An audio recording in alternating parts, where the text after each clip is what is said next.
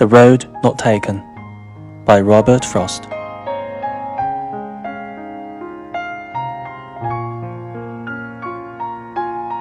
Two roads diverged in a yellow wood, and sorry I could not travel both.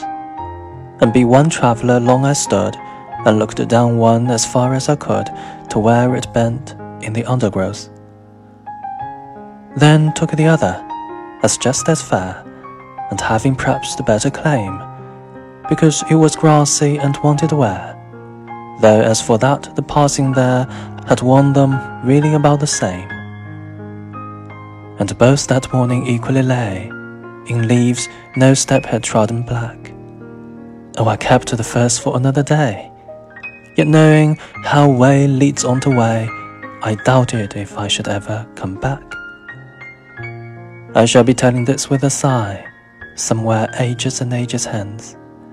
Two roads diverged in the wood, and I, I took the one less travelled by, and that has made all the difference.